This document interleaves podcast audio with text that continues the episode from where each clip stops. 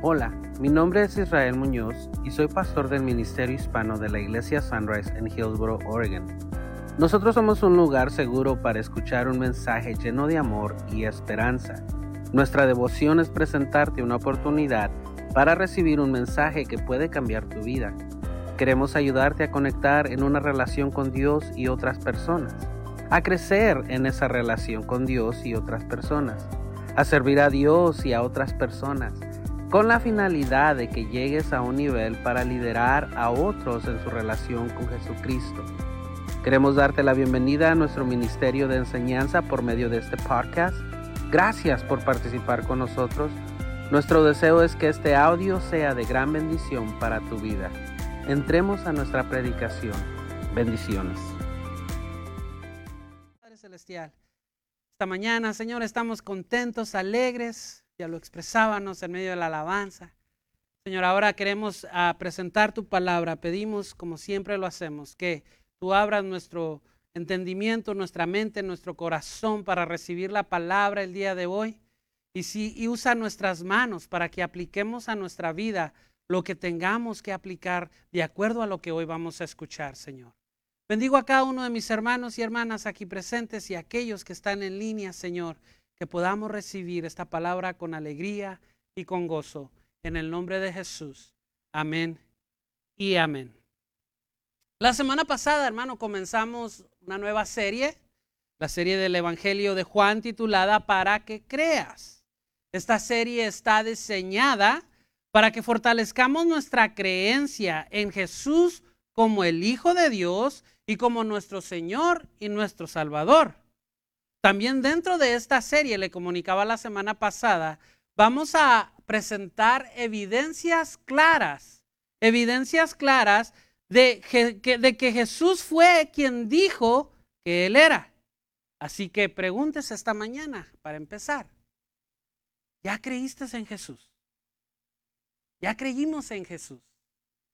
Si no hemos creído, estamos en un buen lugar porque vamos a hablar directo en esta serie, domingo tras domingo, por 21 semanas, vamos a hablar directo acerca de quién era Jesús y qué fue lo que hizo. Ahora, esto es algo chusco que me pasó hace unas semanas.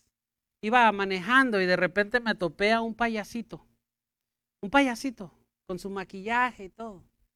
Y pues a mí me llama la atención cuando miro a estas personas y inmediatamente decidí acercarme a él.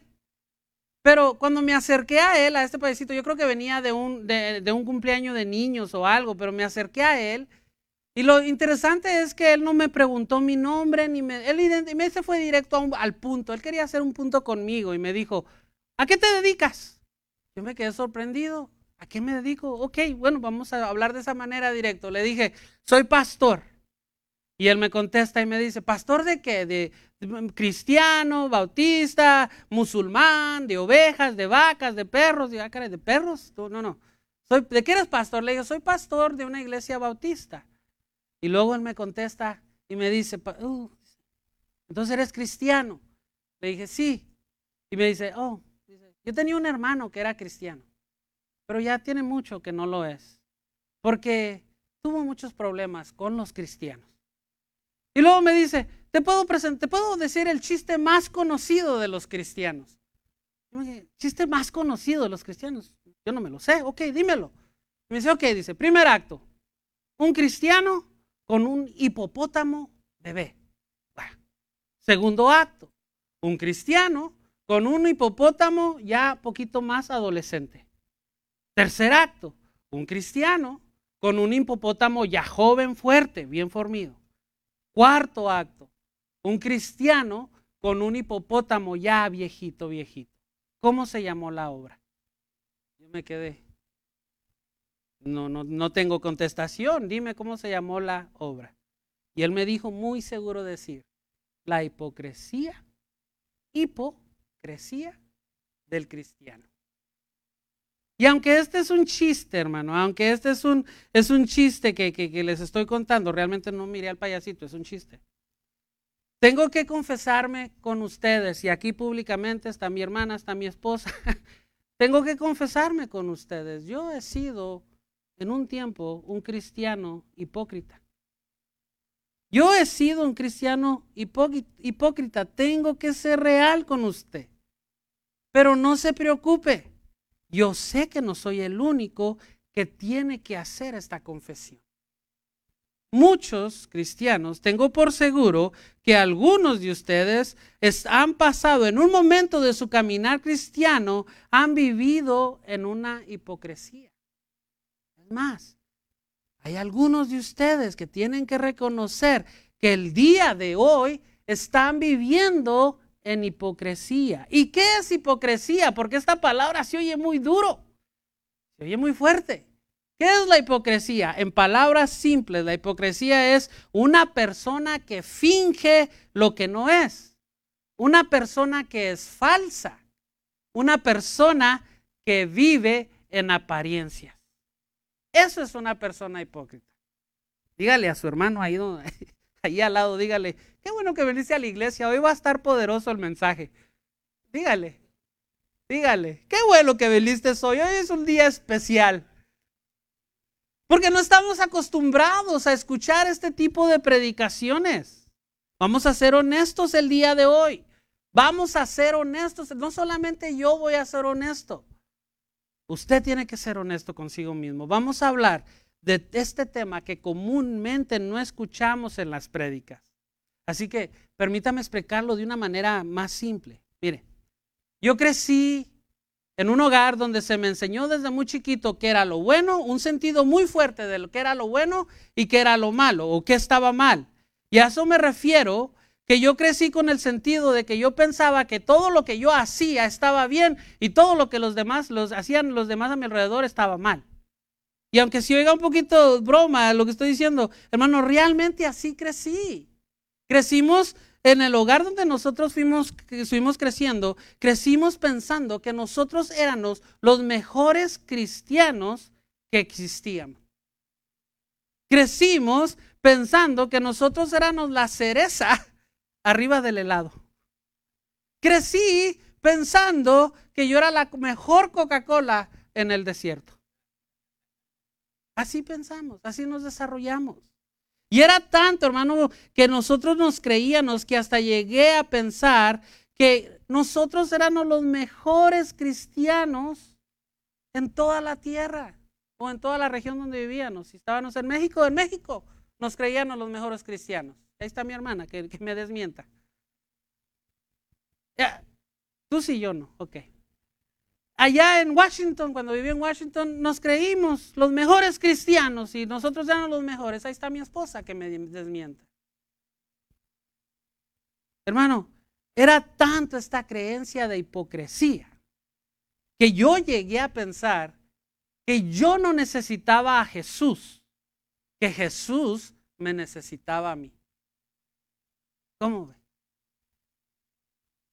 Estoy siendo honesto con usted, le estoy confesando mis más oscuros sentimientos o más oscuras situaciones de mi corazón. Esta creencia me abrió, esta creencia de pensar que yo no necesitaba a Jesús, más bien que Jesús me necesitaba a mí, me abrió la puerta a vivir una vida cristiana en hipocresía, porque comencé a vivir una vida en falsedad, comencé a vivir una vida en apariencia. La realidad en la vida cristiana es que muchos estamos o hemos pasado esta etapa de hipocresía. Es más, me voy más directo, muchos están el día de hoy batallando con esta etapa. Eso es indirecta o, directa o indirectamente. Es más, para, piensen esto, mire, piensen esto. Si, me equivoco, usted dígame amén o no me diga nada. ¿Verdad que nosotros tenemos personas que hay unos que piensan que somos muy buenos cristianos? Amén, sí o no.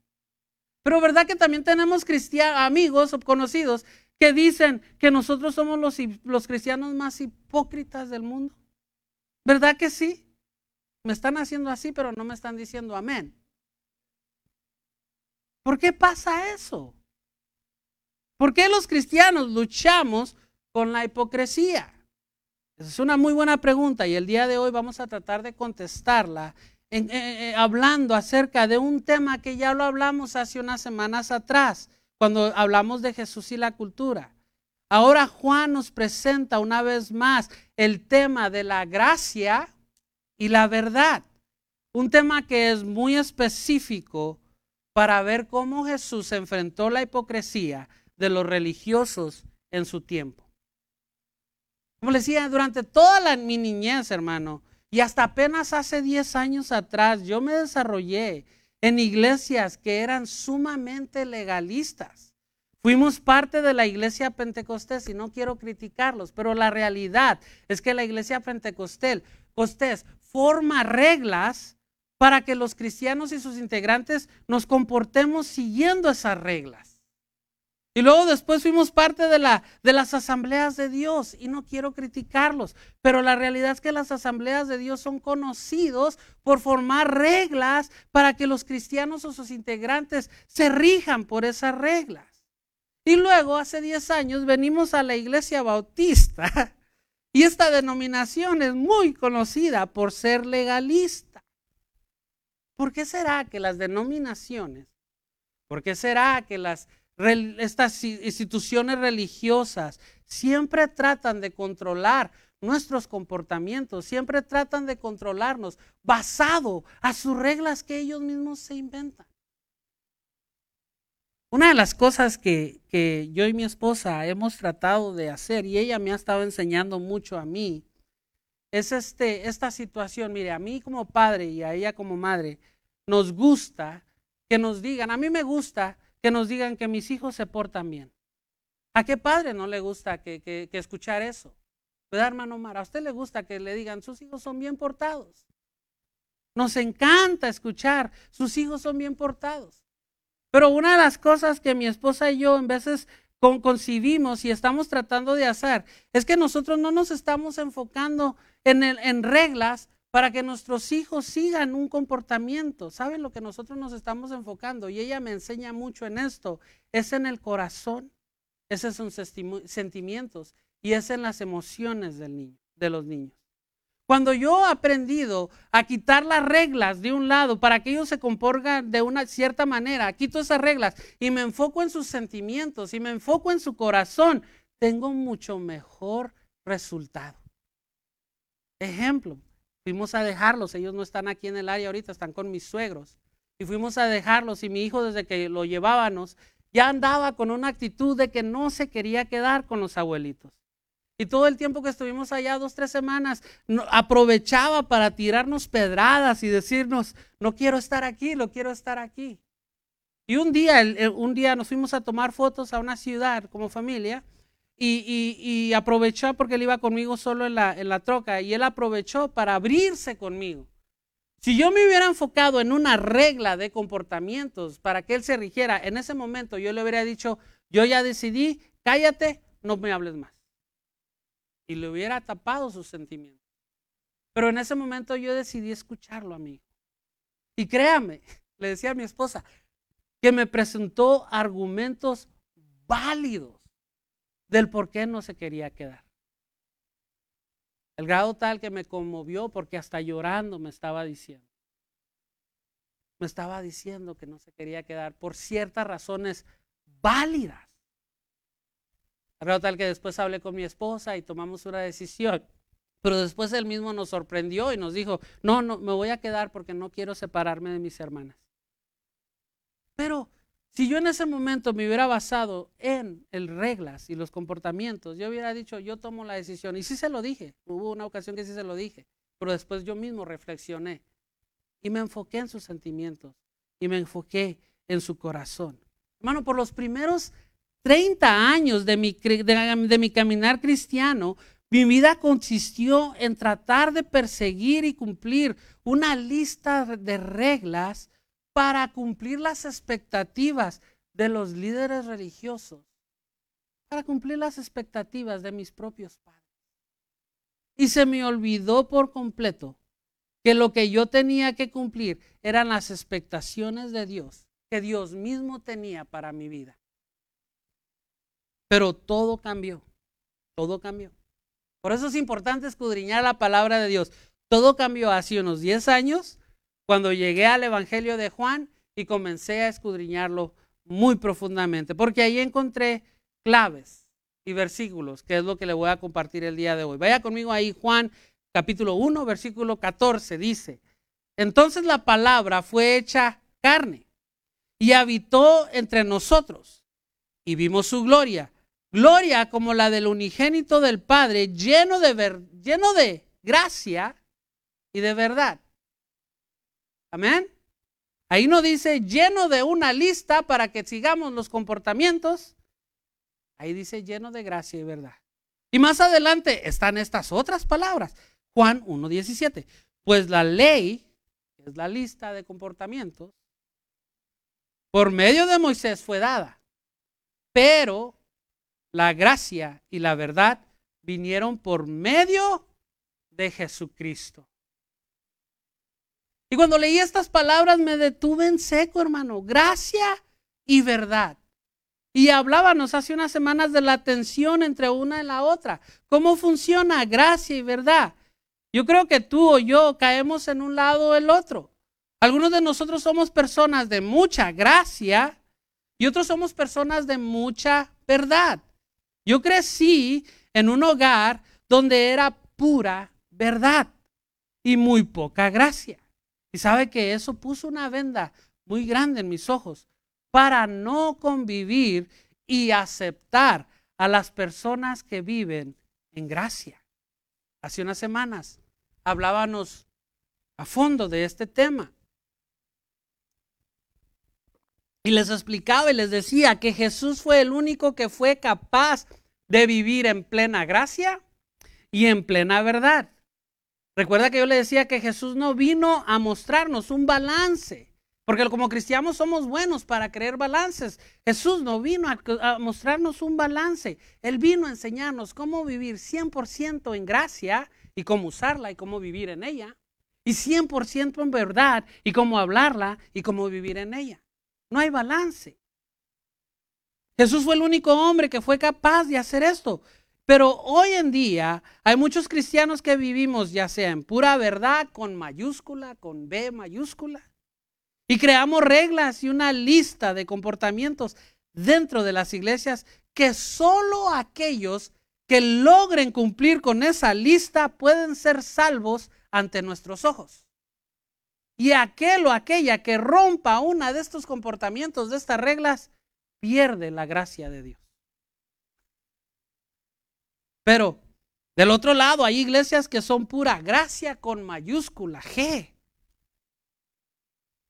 Que cuando se debe disciplinar, no corrigen a aquellos que viven en pecado. Nunca disciplinan cuando se debe disciplinar. Y tienen una compasión por el pecado que no, lucha, no luchan en contra del pecado. La realidad es que estas iglesias, hermanos, son las que estamos mirando muy seguido ser consumidas por, por aceptar el pecado. Por lo tanto, este tipo de iglesias cierran sus puertas muy rápido. ¿Qué podemos hacer? Si nos movemos a mucho a un lado, corremos el riesgo de convertirnos en una iglesia de mucha verdad. Y si seguimos siendo personas hipócritas, ya que, y seguiremos siendo personas hipócritas, ya que seguiremos las reglas, como si fuéramos cristianos perfectos, cuando sabemos que no somos perfectos. Pero también está el otro lado, el lado de la gracia. Si corremos mucho a ese lado, corremos el riesgo de aceptar el pecado y ser consumidos por el pecado. ¿Qué podemos hacer? ¿Qué podemos hacer? ¿Cómo podremos ser una iglesia que sea realmente plena verdad y plena gracia? ¿Cómo podemos vencer esa tentación entre, eh, perdón, esa tensión entre una y la otra? El Evangelio de Juan nos va a ayudar a hacer eso. El Evangelio de Juan nos va a ayudar a comprender mucho cómo podemos usar gracia y cómo podemos usar verdad cuando se necesite. Ahora, si seguimos escudriñando, vamos a llegar a estas palabras, porque Juan nos va a ayudar a contestar esta pregunta. Vaya ahí rapidito a Juan 3:22. Luego Jesús y sus discípulos salieron de Jerusalén y se acercaron y fueron al campo de Judea Jesús pasó un tiempo allí con ellos. bautizando a la gente. ¿Qué tiene que ver este versículo con lo que le estoy hablando? Bueno, hay una palabra en griego que se usa en este pasaje y es la palabra diatribo y significa frotar piel, tocar hombro con hombro. Y esta palabra fue la que Juan utilizó para escribir su evangelio. Fue la que él utilizó para describir, pasó un tiempo allí con ellos. En nuestro tiempo diríamos lo siguiente, Jesús optó, tomó la decisión de, ir un poquito más despacito. O diríamos, Jesús tomó la decisión o optó de ir hombro a hombro con nosotros o de ir codo a codo con nosotros. Recuerde, Jesús no pasó su tiempo con los legalistas. Jesús no pasó su tiempo con aquellos que decían que eran santos en su tiempo. Jesús decidió, Jesús optó, Jesús prefirió ir codo a codo, hombro a hombro, tocar la piel de los últimos, de los perdidos, de los menospreciados. Así que pregúntate esta mañana, ¿con quién estás optando o con quién estás decidiendo pasar tu tiempo? Piensa en esto. Jesús pasó tiempo con pecadores y lo hizo todos los días. Los discípulos eran pecadores y Jesús pasó tiempo con ellos. Pero también Jesús pasó tiempo con un hombre muy, muy este, educado en la religión. Y hasta se hizo su amigo, en Nicodemo. Jesús también pasó tiempo, hermano, con los colectadores de impuestos con los que eran rechazados por los mismos judíos. Pobre Mateo, les invito a que vean la, serie del Chosen para que vean que hasta los mismos discípulos lo rechazaban por, lo, por su oficio de colector de impuestos. Jesús también decidió ir hombro con hombro, aún con las personas rechazadas, con las prostitutas, que hasta una una ocasión agarró un perfume muy valioso para lavarle sus pies. Jesús, Jesús pasó tiempo con los samaritanos, cuando, que cuando en el tiempo de Jesús los judíos y los samaritanos no se querían, se odiaban. Y Jesús, por descubrirle la vida a una persona, esta aprendió una pasión y un interés por Jesús en el área, en la aldea de los samaritanos, y Jesús pasó tiempo con ellos. ¿Me está entendiendo? Hermano Jesús, fíjese, fíjese, esto está poderoso. Jesús aceptó a una mujer que fue sorprendida en el acto de adulterio. Cuando toda la multitud quería rechazarla y cumplir la lista de, comportamientos sobre esta mujer, Jesús simplemente dijo, yo no te condeno, vete y no peques más.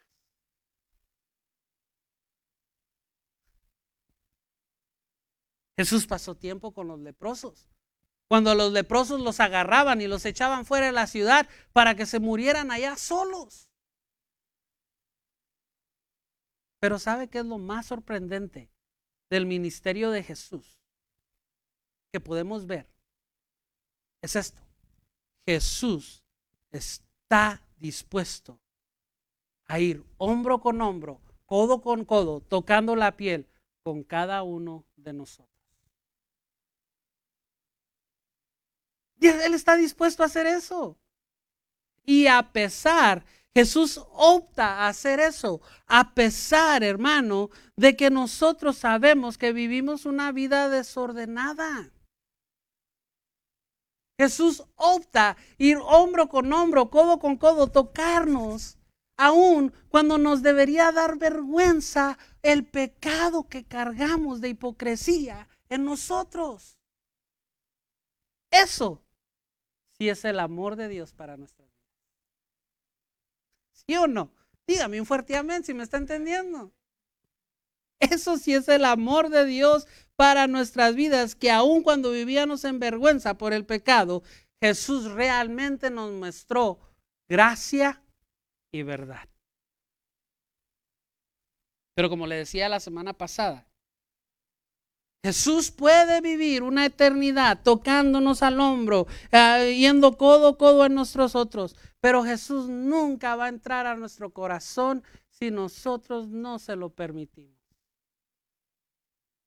Él no va a entrar si usted no le permite entrar, pero usted puede vivir una vida con Jesús a su lado, pero eso es lo que Él no quiere.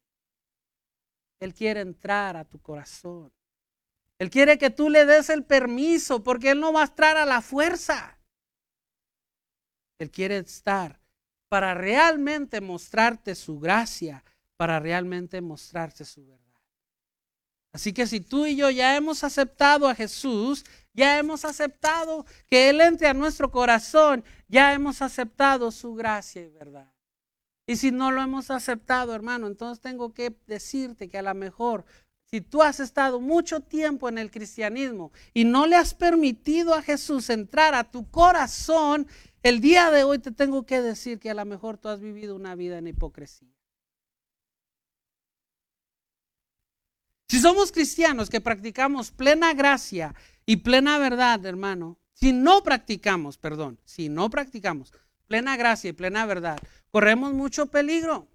Hay muchos peligros. Nos podemos convertir en cristianos que utilizamos la hipocresía, pero también hay otros peligros que tenemos que hablar de ellos. Por ejemplo, si nosotros somos cristianos que estamos al extremo de la verdad, entonces seremos cristianos que seremos buenos para retener conocimiento, pero muy, muy malos para vivir en comunión y en comunidad y buscar relaciones con otros hermanos.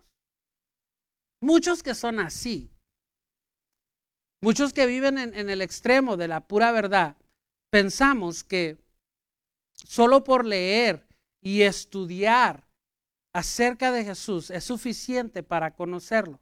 Y sí es cierto, sí es suficiente, para muchos sí es suficiente. Pero eso no nos hace, eso no nos convierte, escúcheme esto. El que usted solamente lea y estudie acerca de Jesús no lo hace en un seguidor de Jesús. No lo convierte en un seguidor de Jesús. ¿Sabe en qué lo convierte?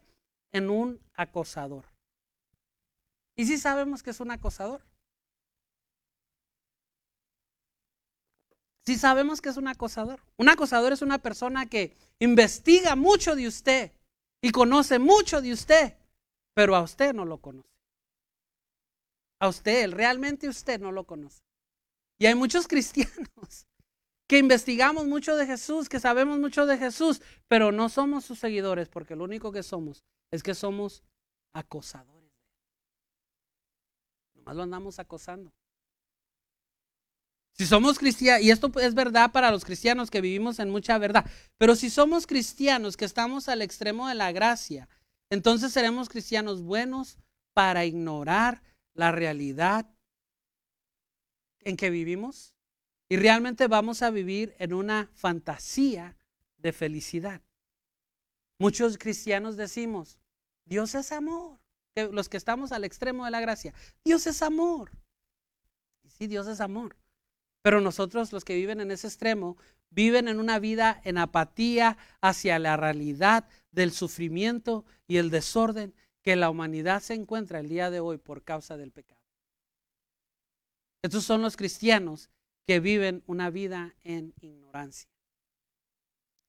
Vivir como cristianos acosadores o vivir como cristianos en ignorancia es muy, pero muy peligroso. Porque la realidad de los dos es que ambos son personas que están dañadas. Son cristianos que están fracturados. Son cristianos que están quebrados.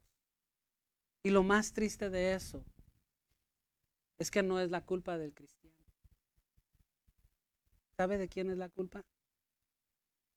De las instituciones religiosas que prefieren formar una lista de comportamientos para que los cristianos así se rijan, en lugar de enfocarse en el corazón y los sentimientos de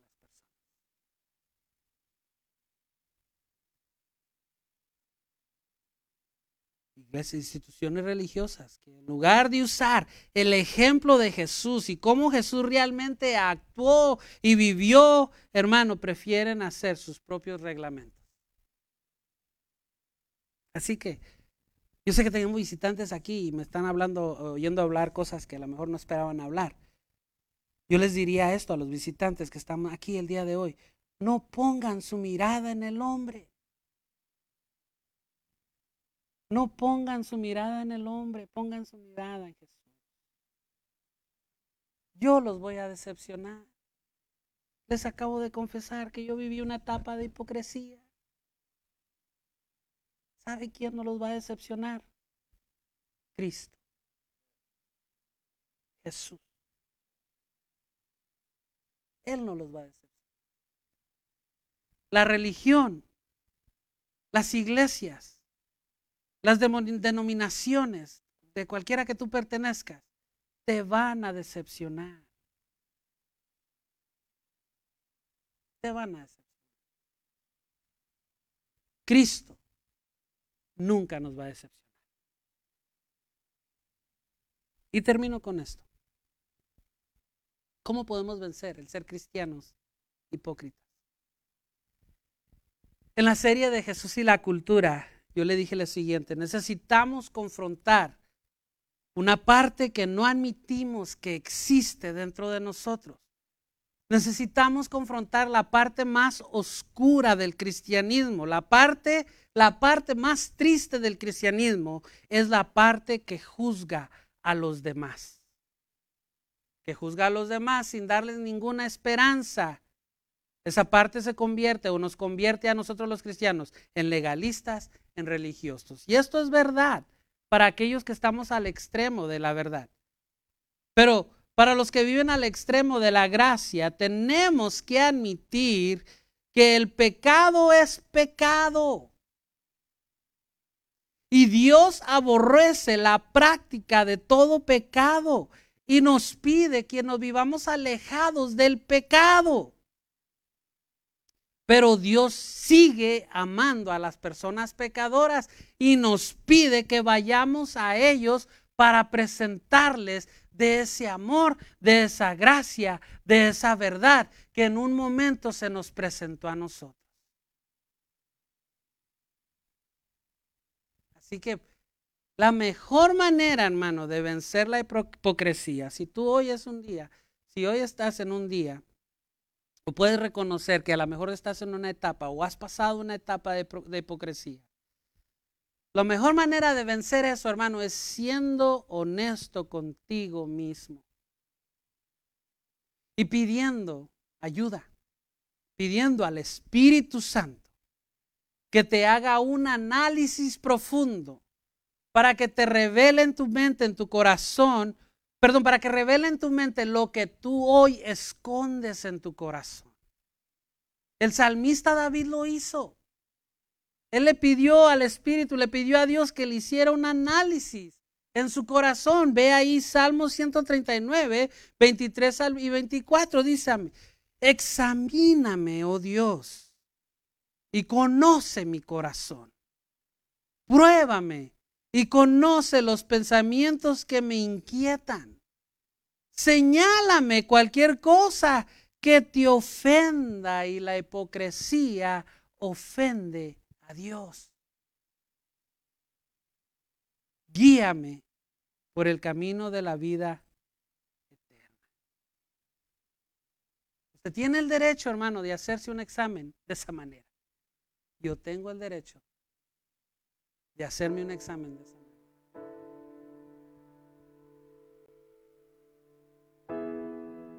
El, el, Evangelio de Juan nos está invitando a creer en Jesús. Es una invitación desde el capítulo 1 hasta el capítulo, si no me equivoco, 21 o 24 me olvidó si era 21 o 24. Hasta el final del Evangelio. Es una invitación. Una invitación personal para ti, es una invitación personal para mí, para que creamos. Que si Jesús dijo que Él era el Salvador, realmente Jesús es el Salvador. Que si Jesús dijo que Él era el Hijo de Dios, realmente Él es el Hijo de Dios. Pero sabe que también es una invitación.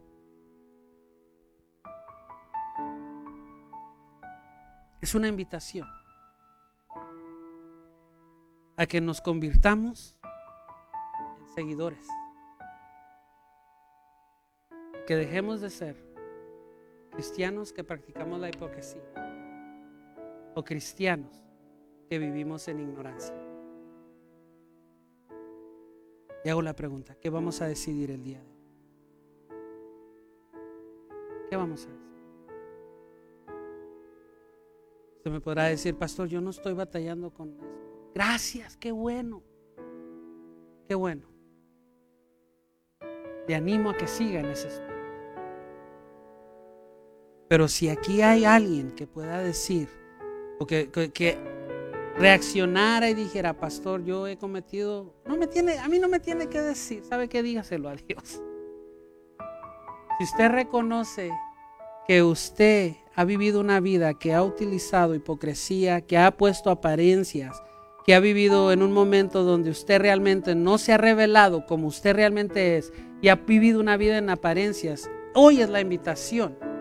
Hoy hay una invitación muy grande delante de usted para que realmente acepte, para que realmente acepte a Jesús, para que realmente acepte su gracia, para que realmente acepte su verdad.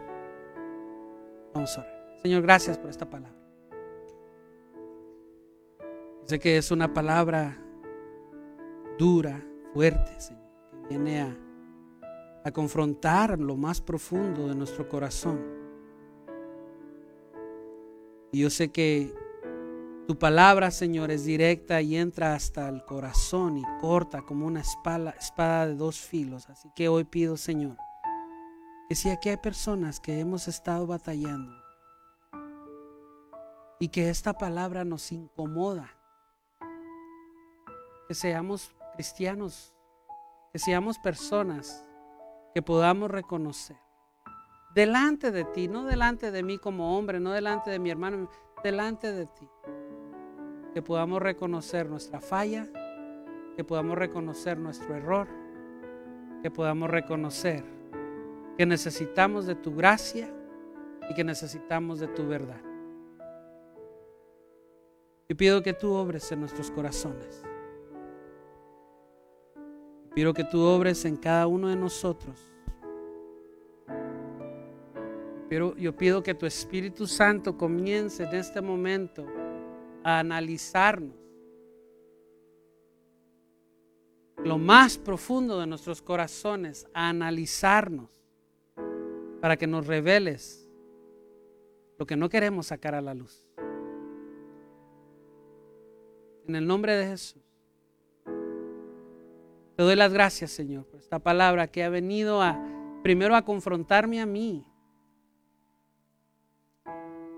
Quiero que tú vayas conmigo hombro a hombro, tocando codo a codo en mi piel, pero sobre todo que tú estés en mi corazón. Que tú entres en mi corazón, que vivas en mi corazón, que vivas en mí. Que yo sé que aún contigo viviendo dentro de mí voy a fallar y voy a cometer errores y voy a pecar. Yo lo sé, pero yo sé que tu gracia y tu verdad me guiarán y me aceptarán tal y como yo soy. Gracias. Gracias por haber participado con nosotros escuchando este audio. Si vives en el área del condado de Washington, en Oregon, queremos hacerte la invitación a que participes con nosotros en persona todos los domingos a las 9 de la mañana. Nuestra dirección es 6701 Northeast Campus Way, Hillsboro, Oregon 97124. O búscanos en nuestras redes sociales como Sunrise Ministerio Hispano para que conectes desde tu hogar con nosotros. Que tu día sea de mucha bendición y hasta la próxima.